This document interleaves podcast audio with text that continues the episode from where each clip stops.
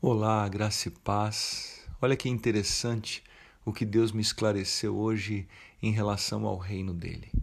A palavra em João capítulo 3 diz que um fariseu chamado Nicodemos, alguém que conhecia, né, a lei, uma autoridade entre os judeus, foi até Jesus à noite e lhe disse: "Mestre, sabemos que ensinas da parte de Deus, pois ninguém pode realizar os sinais miraculosos que está fazendo se Deus não estiver com ele.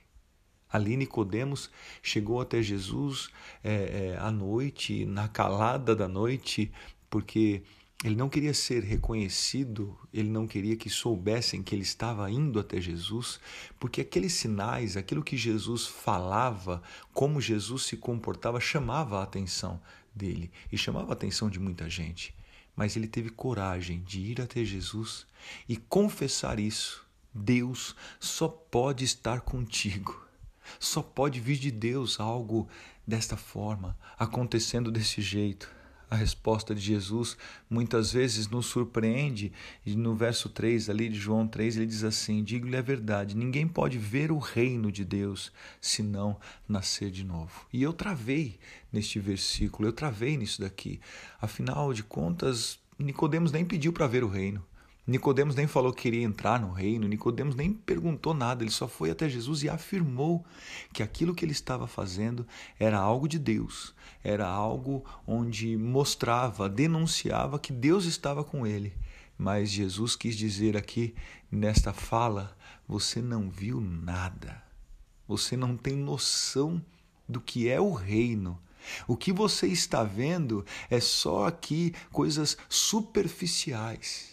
E é nisso que Deus me esclareceu neste dia. Muita gente tem visto coisas superficiais, estão se apegando em coisas ainda pequenas, estão ainda é, se alegrando ou se deliciando com os aperitivos do que Deus pode fazer, alguns sinais, algumas maravilhas ou algumas palavras né, bem esclarecidas e reveladas, mas só experimenta o reino, só vê de fato o reino quem nasce de novo.